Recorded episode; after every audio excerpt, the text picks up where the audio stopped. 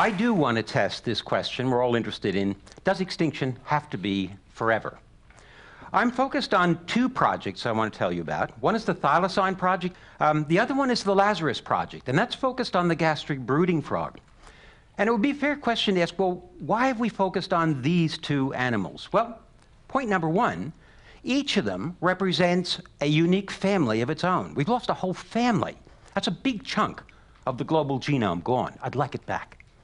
The second reason is that we killed these things. In the case of the thylacine, regrettably, we shot everyone that we saw. We slaughtered them.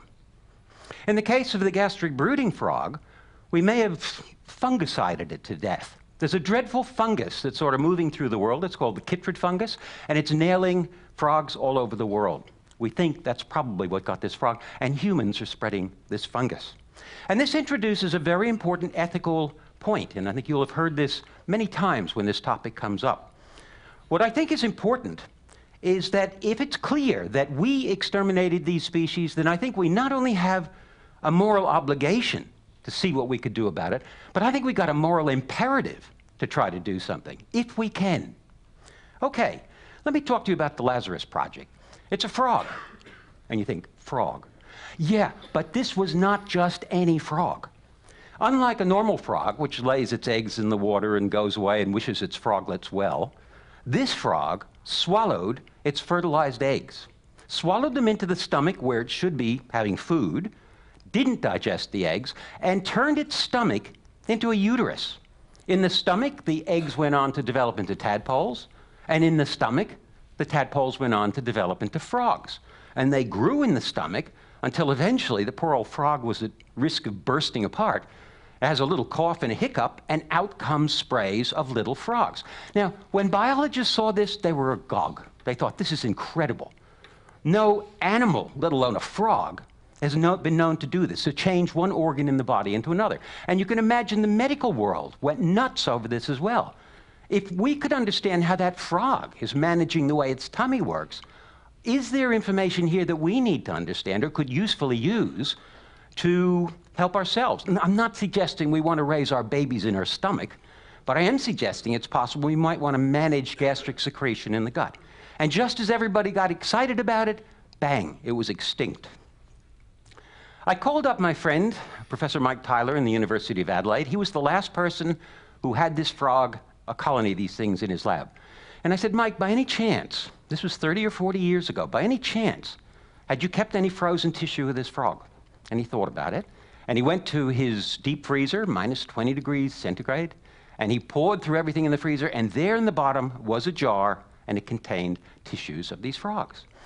This was very exciting. But there was no reason why we should expect that this would work because this tissue had not had any antifreeze put in it, uh, cryoprotectants, to look after it uh, when it was frozen. And normally, when water freezes, as you know, it expands, and the same thing happens in a cell. If you freeze tissues, the water expands, damages or bursts the cell walls. Well, we looked at the tissue under the microscope, and it actually didn't look bad. The cell walls looked intact. So we thought, let's give it a go. What we did is something called somatic cell nuclear transplantation. We took the eggs of a related species, a living frog, and we inactivated the nucleus of the egg. We used ultraviolet radiation to do that. And then we took the dead nucleus from the dead tissue of the extinct frog, and we inserted those nuclei into that egg. Now, by rights, well, this is kind of like a cloning project, like what produced Dolly, but it's actually very different because Dolly was live sheep into live sheep cells. That was a miracle, but it was workable. What we're trying to do is take a dead nucleus from an extinct species and put it into a completely different species and expect that to work. But we had no real reason to expect it would. And we tried hundreds and hundreds of these. And just last February, the last time we did these trials, I saw a miracle starting to happen. What we found was most of these eggs didn't work, but then suddenly one of them began to divide. That was so exciting. And then the egg divided again, and then again. And pretty soon we had early stage embryos with hundreds of cells uh, forming those. We even DNA tested some of these cells, and the DNA of the extinct frog is in those cells. So we're very excited. This is not a tadpole, it's not a frog, but it's a long way along the journey to producing or bringing back an extinct species. And this is news. Uh, we haven't announced this publicly before. Um, we're excited. We've got to get past this point. We now want this ball of cells to start to gastrulate, to turn in, so that it will produce the other tissues. It'll go on produce a tadpole and then a frog. Watch this space. I think we're going to have this frog hopping glad to be back in the world again. Thank you. We haven't done it yet, but keep those applause ready. Um, the second project I want to talk to you about is the thylacine project. The thylacine looks a bit to most people like a dog, or maybe like a tiger because it has stripes, but it's not related to any of those. It's a marsupial. It raised its young in a pouch like a koala or a kangaroo would do. And uh, it has a long history, a long, fascinating history, goes back 25 million years, but it's also a tragic history. The first one that we see occurs in the ancient rainforests of Australia about 25 million years ago. And National Geographic Society is helping us to explore these fossil deposits. This is Riversleigh. In those fossil rocks are some amazing animals. We found marsupial lions, we found carnivorous kangaroos. It's not what you usually think about as a kangaroo, but these are meat eating kangaroos. We found the biggest bird in the world, bigger than that thing that was in Madagascar. And it too was a flesh eater, it was a giant weird duck. And crocodiles were not behaving at that time either. You think of crocodiles as doing their ugly thing sitting in a pool of water. These crocodiles were actually out on the land, and they were even climbing trees and jumping on prey uh, in, on, in the ground. We had in Australia drop crocs. They really do exist. But what they were dropping on was not only other weird animals, but also thylacines. There were five different kinds of thylacines in those ancient forests. And they ranged from great big ones to middle sized ones to one that was about the size of a, of a chihuahua. Um, Paris Hilton would have been able to carry one of these things around in a little handbag until a drop croc landed on her. Anyway, it was a fascinating place. But unfortunately, Australia didn't stay this way. Um, climate change has affected the world for a long period of time. And gradually, the forests disappeared, the country began to dry out, and the number of kinds of thylacines began to decline until by 5 million years ago, only one left. By 10,000 years ago, they had disappeared from New Guinea. And unfortunately, by 4,000 years ago, some buddies, we don't know who this was, introduced dingoes. This is a very archaic kind of a dog into Australia. And as you can see, dingoes are very similar in their body form to thylacines. That similarity meant they probably competed. They were eating the same kinds of foods. It's even possible that Aborigines were keeping some of these dingoes um, as pets, and therefore they may have had an advantage in, in, the battle for survival. All we know is soon after the dingoes were brought in, thylacines were extinct in the Australian mainland, and after that, they only survived in Tasmania. Then, unfortunately, the next sad part of the thylacine story is that Europeans arrived in 1788, and they brought with them the things they valued, and that included sheep. They took one look at the thylacine in Tasmania and they thought, hang on, this is not going to work. That guy is going to eat all our sheep.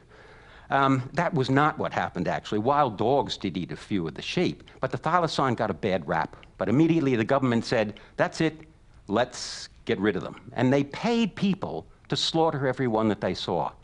By the early 1930s, three to 4,000 thylacines had been murdered. It was a disaster, and they were about to hit the wall. Have a look at this bit of film footage. It's, it's, it makes me very sad because while it's a fascinating animal, and it's amazing to think that we, were, we had the technology to film it, before it actually plunged off that cliff of extinction, we didn't, unfortunately, at the same time, have a molecule of concern about the welfare for this species. These are photos of the last surviving thylacine Benjamin, who was in the Beaumaris Zoo in Hobart. To add insult to injury, having swept this species nearly off the table, this animal, when it died of neglect, the keepers didn't let it into the hutch in a cold night in Hobart.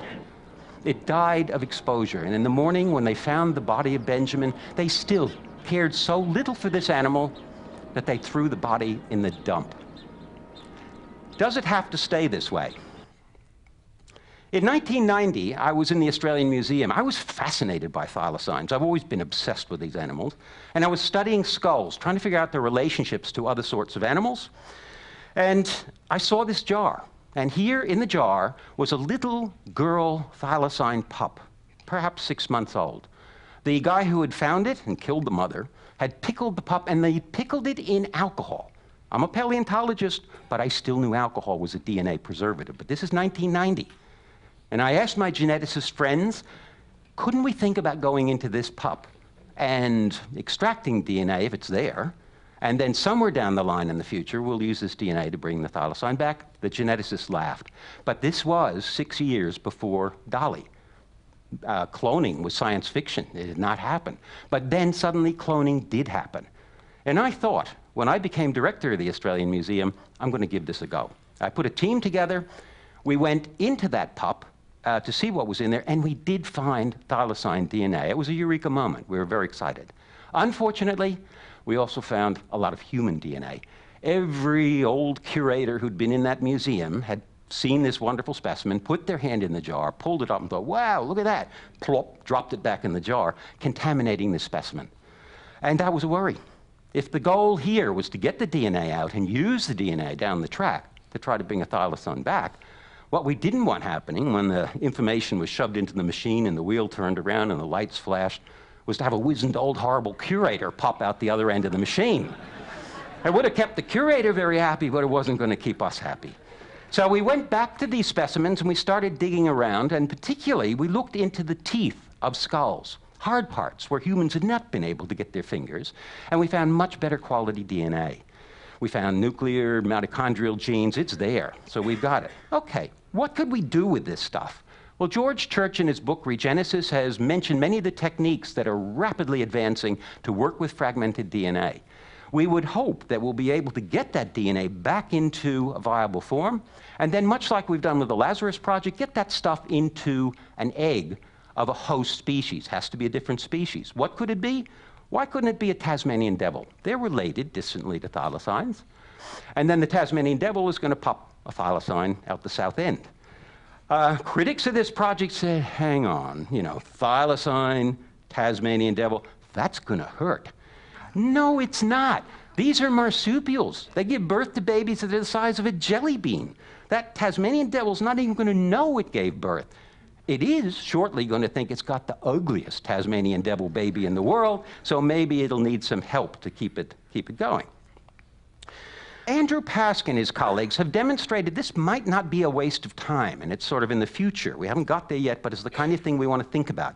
They took some of this same pickled thylacine DNA and they spliced it into a mouse genome, but they put a tag on it so that anything that this thylacine DNA produced would appear blue green in the mouse baby. In other words, if thylacine tissues were being produced by the thylacine DNA, it would be able to be recognized. When the baby popped up, it was filled with blue green tissues. And that tells us if we can get that genome back together, get it into a live cell, it's going to produce thylacine stuff. Is this a risk?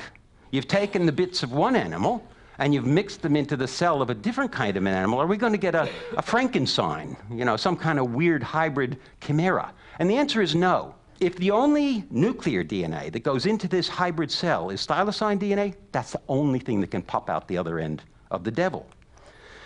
Okay, if we can do this, could we put it back? This is a key question for everybody. Does it have to stay in a laboratory, or could we put it back where it belongs? Could we put it back in the throne of the king of beasts in Tasmania where it belongs? Restore that ecosystem. Or has Tasmania changed so much that that's no longer possible? I've been to Tasmania. Um, I've been to many of the areas where the thylacines were common. I've even spoken to people like Peter Carter here, who, when I spoke to him, was 90 years old. But in 1926, this man and his father and his brother caught thylacines. They trapped them. And it just, when I spoke to this man, you know, my, I was looking in his eyes and thinking, behind those eyes is a brain that has memories of what thylacines feel like, what they smelled like, what they sounded like. He led them around on a rope. He has personal experiences that I would give my left leg to have in my head. And we'd all love to have this sort of thing happen. Anyway, I asked Peter, by any chance, Could he take us back to where he caught those thylacines? My interest in whether the environment had changed. He thought hard. I mean, it was nearly 80 years before this that he'd been at this hut. At any rate, he led us down this bush track, and there, right where he remembered, was the hut. And tears came into his eyes. He looked at the hut. We went inside. There were the wooden boards on the sides of the hut where he and his father and his brother had slept at night. And he told me, as it all was flooding back in memories, he said, I remember the thylacines going around the hut, wondering what was inside. And he said, they made sounds like yip, yip, yip. All of these are parts of his life, what he remembers. And uh, the key question for me was to ask Peter, has it changed? And he said, no. The southern beech forest surrounded his hut just like it was when he was there in 1926. The grasslands were sweeping away. That's classic thylacine habitat. And the animals in those areas were the same that were there when the thylacine was around. So could we put it back? Yes. Is that all we would do? And this is an interesting question. Um, sometimes you might be able to put it back, but is that the safest way to make sure it never goes extinct again? And I don't think so. I think gradually, as we see species all around the world, it's kind of a mantra that wildlife is increasingly not safe in the wild. We'd love to think it is, but we know it isn't. We need other parallel strategies coming online, and this one interests me. Some of the thylacines that were being turned into zoos, sanctuaries, even into the museums, had collar marks on the neck.